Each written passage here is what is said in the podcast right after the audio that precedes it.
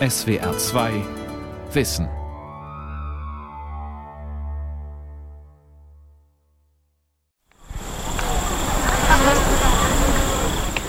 Was für eine gottverlassene Gegend. Tagsüber Hitze und Dornen, nachts Moskitos, die ausschwärmen und in den Flüchtlingslagern Malaria übertragen. Manchmal fegt Wind über die Steppe, bläht die Zeltplanen und wirbelt Müll durcheinander. Der Himmel ist wolkenlos, grell, die Erde ausgetrocknet und steinig. Und immer nur Staub und Schweiß und das klitschnasse Hemd, das einem am Rücken klebt. Auch hier im Amtssitz des Unterpräfekten.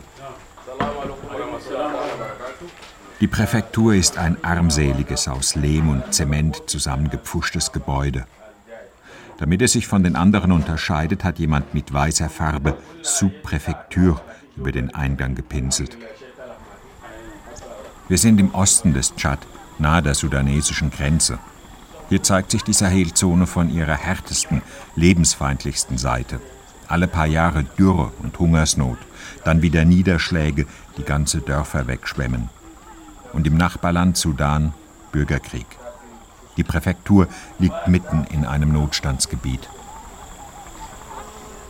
Fluchtpunkt Tschad. Warum sich Afrikas Migranten nicht aufhalten lassen. Eine Reportage von Martin Dom. Mon nom, Monsieur Ramadan Erdebou. Ramadan Erdebou ist zuständig für diese Region, die in den vergangenen Jahren Zehntausende sudanesische Flüchtlinge aus Darfur aufnehmen musste. Nachdem ich ihm vorgestellt werde, als Repräsentant europäischer Medien eigens so weit gereist, um ihn, den Unterpräfekten, zu treffen, lässt er sich in einem dick gepolsterten Sessel nieder. D'abord, je crois qu'à ma situation de réfugié dans la région de Silla, aucune euh, majeure de problème. Glauben Sie mir, ich sage immer, es gibt hier überhaupt keine Probleme. Den Leuten geht es gut. Es gibt keine Probleme und es gibt auch keinen Mangel in den Flüchtlingscamps de ces réfugiés dans la région de Silla. Monsieur Erdebou versucht in Haltung und Aussehen Präsident Idris Deby zu gleichen, dessen Bild hinter ihm an der Wand hängt. Weißer Turban, dunkle Sonnenbrille, weißes Seidengewand. Präsident Deby putschte sich 1990 im Tschad an die Macht und hat sich 2017 mit etwas fragwürdigen Wahlen eine weitere fünfte Amtszeit verschafft. Der Präsident weist bei internationalen Konferenzen gern auf die Notwendigkeit hin, Geld von den Donateurs zu bekommen, den westlichen Geberländern. Nur dann könne man dafür sorgen, dass die Flüchtlinge nicht weiter Richtung Europa zögen. Unterpräfekt Erdebou sieht das genauso. Ils sont très contents. Leur présence ici die Leute hier sind sehr zufrieden mit ihrem Leben. Und sie sind dankbar für die Hilfe, die sie von der Regierung, von den Vereinten Nationen und von der Europäischen Union bekommen. Wir haben sehr dynamische Beziehungen mit den jeweiligen Repräsentanten. Wie schon gesagt, es gibt keine Probleme in meiner Region.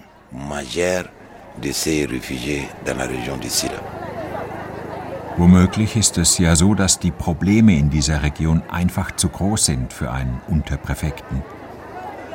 Seit 2003 versuchen westliche Hilfsorganisationen, das humanitäre Desaster im Osten des Tschad irgendwie zu verwalten. Die Sachlage ist so einfach wie brutal. Hätten die EU und die UNO in all den Jahren nicht ständig enorme Mengen Lebensmittel, Medikamente und sonstige Hilfsgüter in diese Gegend geflogen, wären die Menschen verhungert oder verdurstet. In Massen, irgendwo in der Wüste. Das wurde verhindert.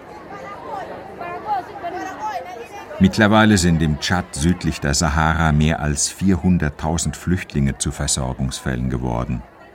Die meisten flohen aus Darfur, der benachbarten sudanesischen Krisenprovinz. 2004, als dort der Bürgerkrieg begann, war ich zum ersten Mal in dieser Region und sah mit an, wie die ersten großen Lager entstanden.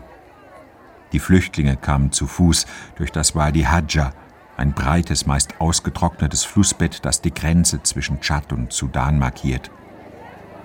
Manche schleppten Kinder und Hausrat mit sich, andere trugen nur ihre zerrissenen Kleider am Leib. Schwer bewaffnete Reitermilizen hatten im Auftrag des sudanesischen Islamistenregimes ihre Dörfer überfallen um den schwarzafrikanisch geprägten Westsudan zu arabisieren. Mittlerweile hat sich das Morden in Darfur verselbstständigt. Es geht nicht mehr ums Arabisieren, nur noch ums Plündern. Und die Lager im Tschad sind immer noch da. Camp Jabal, 21.739 registrierte Flüchtlinge. Camp Farchana, 28.298. Camp Preding, 44.541. Überall treffe ich auf Männer und Frauen aus Darfur, die sagen, sie würden sich nicht mehr daran erinnern, was damals in ihren Dörfern geschah. Manche können es nicht, andere wollen es nicht. Was hinter dem Vergessen steckt, sind tiefe Wunden. Die Lagerverwaltung im Camp Reding fühlt sich dennoch verpflichtet, eine Augenzeugin für den ausländischen Reporter zu finden. Man will mich unterstützen. Aber daraus entwickelt sich eine schwer erträgliche Situation. Ich sitze in einer Baracke und warte darauf, dass mir ein Bürgerkriegsopfer zugeführt wird.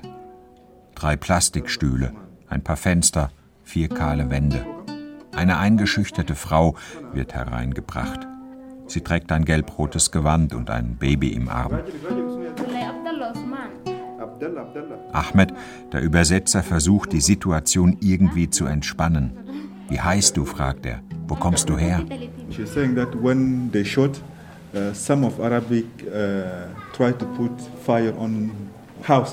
Sie heißt Imad Hamd Adam und stammt aus Terbeba, einer Kleinstadt in Darfur. Als die Milizen über Terbeba herfielen, war sie noch ein Kind, sagt sie.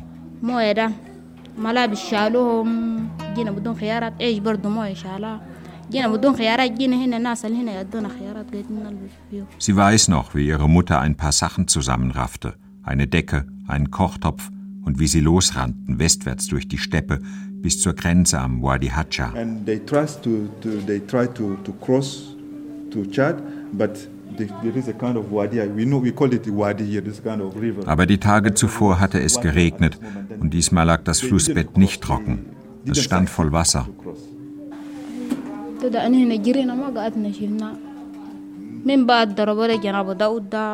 Auf der anderen Seite der Tschad, das rettende Ufer, nah, aber unerreichbar. Und dann kamen die Milizionäre, sagt sie, und haben um sich geschossen und alles, was sie in die Hände bekamen, zerschlagen und zerrissen. Auch unsere Kleider, sagt Imad. Dann sagt sie nichts mehr. Zum Abschied sieht mir Imad zum ersten Mal in die Augen. Sie sagt leise, aber sehr eindringlich, sie wolle hier weg. Wohin, frage ich. Nach Darfur? Nein, sagt sie, nach Europa. Maintenant nous allons accueillir Son Excellence, Monsieur le Président de la République du Tchad, Monsieur Idriss Déby Itno, pour son discours d'ouverture. Je vous remercie. Paris im Dezember 2017. Tschads Präsident Idriss Déby steht ein großer internationaler Auftritt bevor. Ein Dutzend Staats- und Regierungschefs aus Europa und den fünf Ländern der Sahelzone sind zum sogenannten Sahel-Gipfel angereist. Distingués invités, Mesdames et Messieurs, la tenue de cette conférence à Paris intervient dans un contexte difficile pour mon pays. Das Konferenzziel ist klar umrissen. Es geht darum, die Krisenregion zu stabilisieren, den Terror zu bekämpfen und vor allem die Migration nach Europa einzudämmen. En effet, notre pays fait face à une rude conjoncture euh, financière Debi zieht alle Register. Bedrohliche Weltlage. Niedriger Ölpreis, der die finanziellen Grundlagen seines Landes gefährde. Dschihadisten in Mali, in Nigeria, überall. Aber seine Regierung tue alles, um den Terror zu bekämpfen und die Sicherheit der Flüchtlinge im Tschad zu gewährleisten. Der Tschad, sagt Debi, habe enorme Opfer gebracht.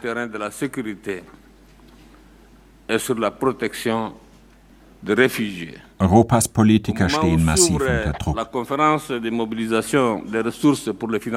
Sie haben schon so viele Reden gehalten, in denen sie aufzeigen wollten, wie das Problem gelöst werden könnte. Fluchtursachen bekämpfen, Bleibeperspektiven schaffen, nachhaltig, langfristig.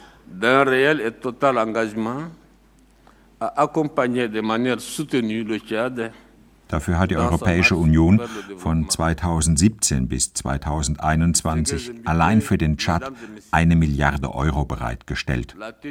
Für Idris Deby ist das nicht genug.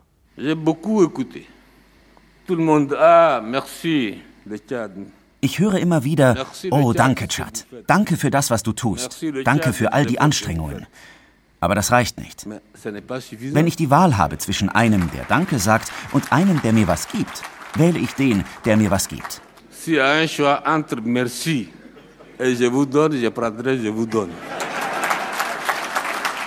Natürlich sind sich Merkel, Macron, EU-Kommissionspräsident Juncker und all die anderen europäischen Geldgeber darüber im Klaren, mit wem sie es hier zu tun haben.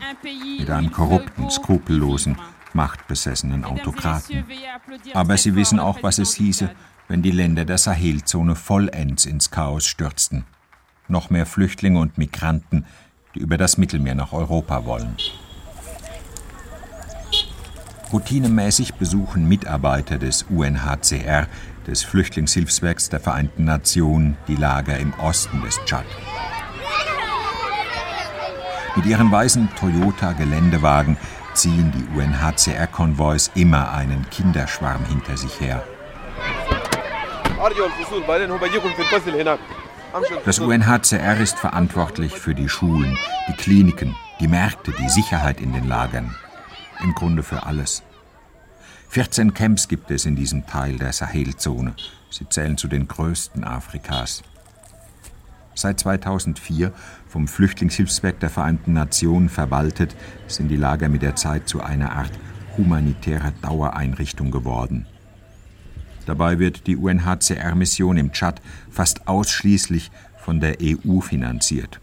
Genauer gesagt von ECHO, der Generaldirektion für humanitäre Hilfe, die der EU-Kommission untersteht. Brüssel hat bislang etwa 260 Millionen Euro dafür ausgegeben, die Flüchtlinge in der Sahelzone am Leben zu halten. Das sei ehrenhaft, sagt Ante Galic vom UNHCR, aber noch längst keine Lösung. All of it, everything, everything. Alles, was wir hier an Hilfe reinpumpen, kommt ja von außen. Das ganze Budget wird von der EU und von der UNO getragen. Es gibt innerhalb des Landes niemanden, mit dem wir zusammenarbeiten könnten. Die Präsenz des Staates geht gegen Null. Nein, sie ist gleich Null. Das ist das Problem. Ante Galic, Kroate, Mitte 40, ein sanfter, hagerer Mann. Galic ist ein Veteran im humanitären Gewerbe. Haiti, Bangladesch, Kongo. Die Katastrophengebiete der Welt sind ihm so vertraut wie westlichen Urlaubern ihre Ferienparadiese. Was ihn von vielen seiner Kollegen angenehm unterscheidet, ist, dass ihm jeglicher Zynismus fehlt. Nach zwei Jahren im Tschad wirkt er eher resigniert. Ich habe den Eindruck, dass es letztlich nur noch darum geht, die Flüchtlinge mit dem Löffel durchzufüttern. Die Hilfsorganisationen machen das und die Regierung will das. Jede Eigeninitiative und jeder Gemeinschaftssinn wird so erstickt. Die Flüchtlinge sitzen einfach da und warten.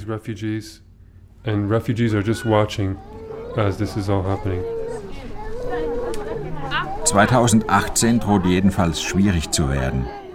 UNHCR und EU müssen voraussichtlich etwa 4 Millionen Menschen mit Nahrungsmitteln beliefern. Die Kindersterblichkeit in der Region ist wegen grassierender Malaria weiter gestiegen und eine der höchsten der Welt. Im Entwicklungsindex der Vereinten Nationen ist der Tschad nicht etwa vorangekommen, sondern immer weiter abgerutscht. 2002 stand das Land noch auf Platz 167. Heute belegt es die vorletzte Position von insgesamt 188 Nationen. Nur Somalia ist noch ärmer dran. Als ich 2004 zum ersten Mal hier war, wurden die Lebensmittel in den Flüchtlingscamps noch säckeweise von den Ladeflächen der Lkw geworfen und von Hand zu Hand weitergereicht. Immer wieder gab es Tumulte und Schlägereien. Mittlerweile ist ein ausgetüfteltes Verteilungssystem daraus geworden. Bohnen, Getreide, Öl werden nur noch gegen Coupons ausgegeben und die Ware wird via Telefonbanking bezahlt. Le, le, le cash, en fait, le cash, tu vois pas d'argent ici parce que c'est électronique, c'est dans le téléphone. Dadurch sei hier kein Cash mehr im Umlauf, sagt Echo-Mitarbeiter Olivier Prouron. Kein Bargeld, kein Streit. So einfach sei das.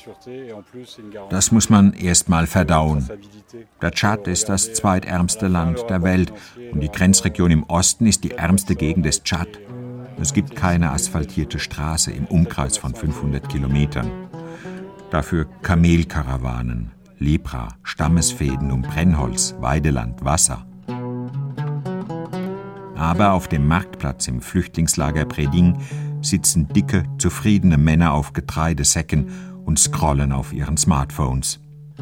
Es ist, als träfen zwei Zeitalter aufeinander. Die archaische Lebenswelt des Sahel und die Kommunikationstechnik der Moderne.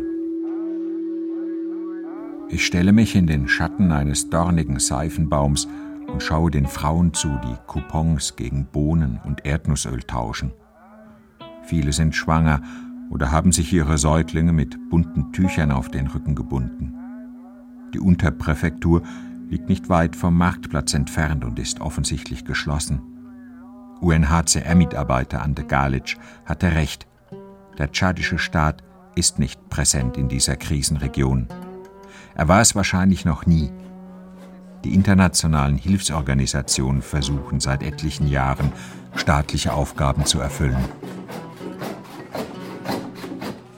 Hier zum Beispiel floss ein Teil des Geldes hin, das die EU in die Flüchtlingslager der Sahelzone investiert.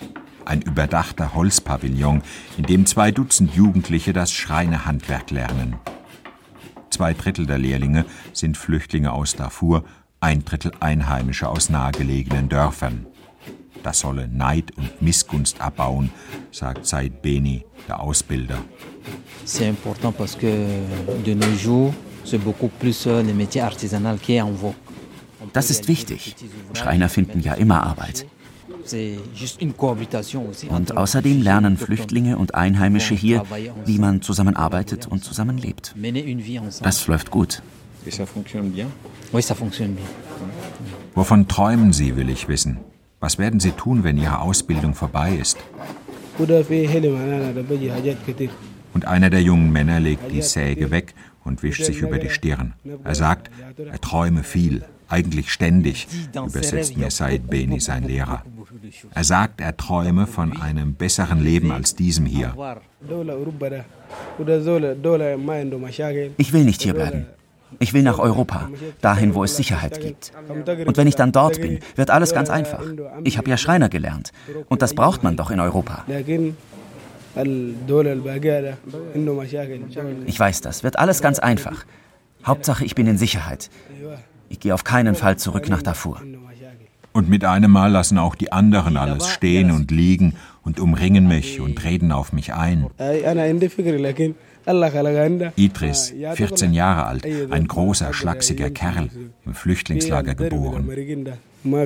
Er sagt, er habe den unwiderstehlichen Drang zu gehen, er könne an gar nichts anderes mehr denken, übersetzt Said Beni. Aber das sei doch gefährlich, halte ich dagegen.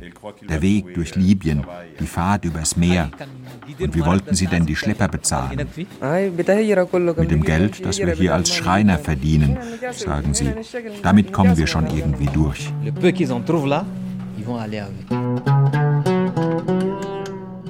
Das ist also Ihr Plan. Er deckt sich nicht ganz mit dem der EU, jungen Männern in der Sahelzone durch Ausbildungsprojekte eine Bleibeperspektive zu schaffen. Ganz zu schweigen von den Fluchtursachen, die westliche Politiker beseitigen wollen. Auch nach 14 Jahren sind weite Teile des Sudans nicht befriedet. Keiner der Lehrlinge will zurück nach Darfur. Keiner will hier bleiben. Alle wollen gehen. Probably there won't be anybody here. Irgendwann wird hier niemand mehr leben. Ich halte es für sehr wahrscheinlich, dass diese ganze Region irgendwann aufgegeben wird. In 30, 40 Jahren vielleicht. Die Regenzeit war dieses Jahr sehr mager. Die zweite Ernte ist ausgefallen. Es regnet überhaupt immer weniger und die Wüste wächst weiter.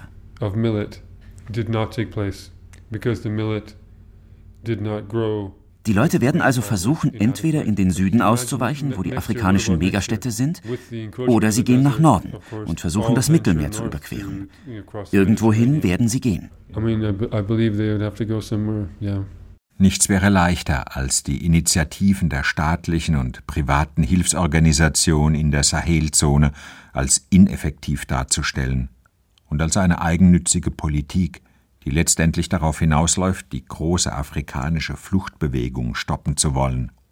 Nur, was ist die Alternative zu all diesen Entwicklungsprojekten und Förderprogrammen? Was tun, wenn sich abzeichnet, dass die Flüchtlinge und Migranten der nächsten Jahre nicht mehr aus dem Nahen Osten, sondern aus der Sahelzone kommen werden? Geh nach Fashana, hatte Ante Galic gesagt. Da würde ich sehen, was junge Leute riskierten, um nach Europa zu kommen. Das Flüchtlingslager Farchana liegt eine knappe Flugstunde von Camp Reding entfernt. Vor dem Start jagt der Kapitän noch eine Ziegenherde von der Piste.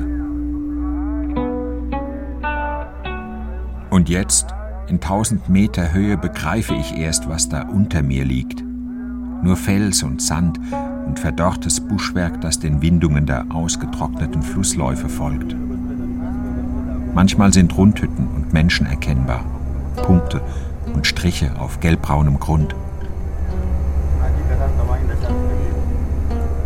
Die Sahelzone kennt kein Maß.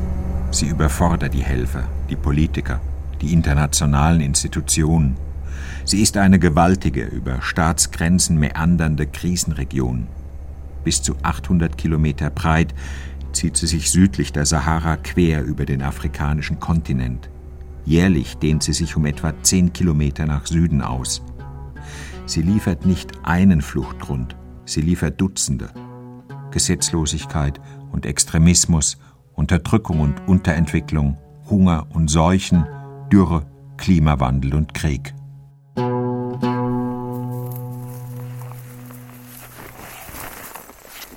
Fashana.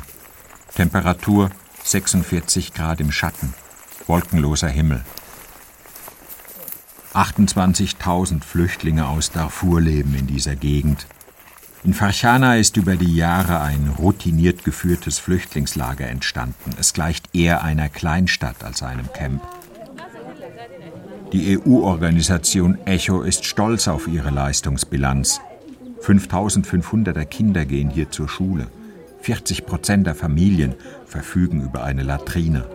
126 Lehrlinge erhalten eine Berufsausbildung.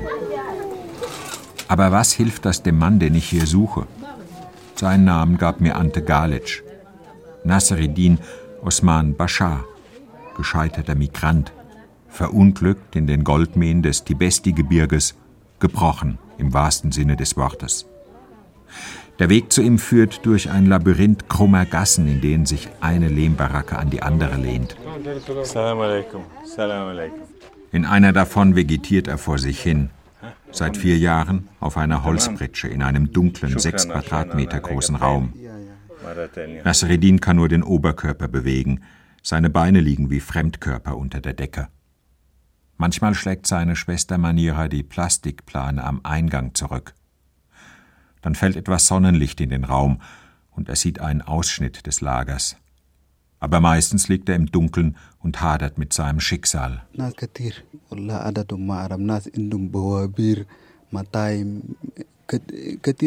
Viele von uns wollten gehen. Viele wollten in den Tibesti. Es heißt, da gibt es jede Menge Gold. Du arbeitest ein paar Monate, dann hast du genug Geld zusammen und dann kannst du die Schlepper in Libyen bezahlen und weiterziehen. Nasreddin ist Anfang oder Mitte 20. So genau weiß er das nicht. Er ist früh gealtert, abgemagert, wundgelegen. 2007 haben arabische Milizen sein Dorf Tandikori niedergebrannt. Einige der Männer erschossen, einige Frauen verschleppt. Das Übliche in Darfur. Nasreddin floh wie so viele in den benachbarten Tschad ins Lager Farchana. Er ging zur Schule, besuchte ein Ausbildungszentrum, erlernte den Schneiderberuf. Nasreddin Osman Bashar bekam eine Bleibeperspektive geboten. Aber er wollte sie nicht. Ich wollte weit weg von allem. Weg von Darfur, weg vom Tschad. Ich wollte in ein Land, wo Frieden ist, wo es sicher ist. Ich wollte arbeiten, eine Familie haben, sie versorgen. 2013 wurden im Tschad große Goldvorkommen entdeckt, vor allem im Tibesti-Gebirge. Das Vulkanmassiv liegt im Grenzgebiet zwischen Libyen und Tschad. Es ist ein rechtsfreier Raum mitten in der Sahara, Rückzugsgebiet für Dschihadisten, Waffenhändler, Schlepper und Goldsucher. Dorthin zieht es Migranten aus dem Sudan, aus Mali, aus dem Niger, um sich das Geld für die Reise nach Europa zusammenzukratzen.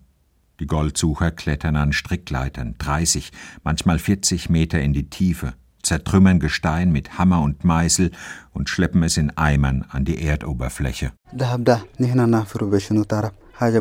Wir haben mit einfachem Werkzeug gegraben. Der Fels dort ist sehr hart. Wenn wir nicht weiterkamen, hat der Minenbesitzer den Generator angeworfen und dann wurden Presslufthämmer benutzt. Gearbeitet haben wir in drei Stunden Schichten. Länger hältst du es da unten nicht aus. In den Pausen schliefen wir unter einer Plastikplane vier Meter von den Schachteingängen entfernt. Zu essen gab es Hirsebrei und Linsen. Manchmal fand Nasreddin ein paar Goldklümpchen, groß wie Reiskörner. Für ein Gramm zahlen die Zwischenhändler im Tibesti umgerechnet 25 Euro. Ein paar Monate noch, sagte er sich, dann hast du es geschafft. Wenn du immer wieder in die Tiefe steigst, um da unten Gold aus dem Felsen zu hauen, dann hast du keine Angst mehr vor der Wüste oder vor den Booten, die übers Mittelmeer fahren. Hin und wieder kamen Schlepper vorbei, machten Angebote. Für Nasreddin schien die Mittelmeerküste mit jedem Goldklümpchen, das er fand, ein Stück näher zu rücken. Er kam nie dort an. Eines Tages, als ich in der Mine war, haben sich Gesteinsbrocken gelöst. Ich wurde verschüttet. Ich kann mich an nichts mehr erinnern. Irgendwie hat man mich rausgezogen. Und irgendwie brachte man ihn auf einem Pritschenwagen zurück ins Lager Fashana. Auch daran kann er sich nicht mehr erinnern. Und nun liegt er da mit gebrochenen Rückenwirbeln, seit vier Jahren gelähmt. Er sagt, sein Körper sei in zwei Teile geschnitten, der eine lebendig, der andere tot. Er verfaule vielleicht. Aber wenn nicht, sagt er und stemmt den Oberkörper mit den Ellbogen hoch, wenn das Rückgrat wieder zusammenwächst, dann wolle er es nochmal in den Minen versuchen.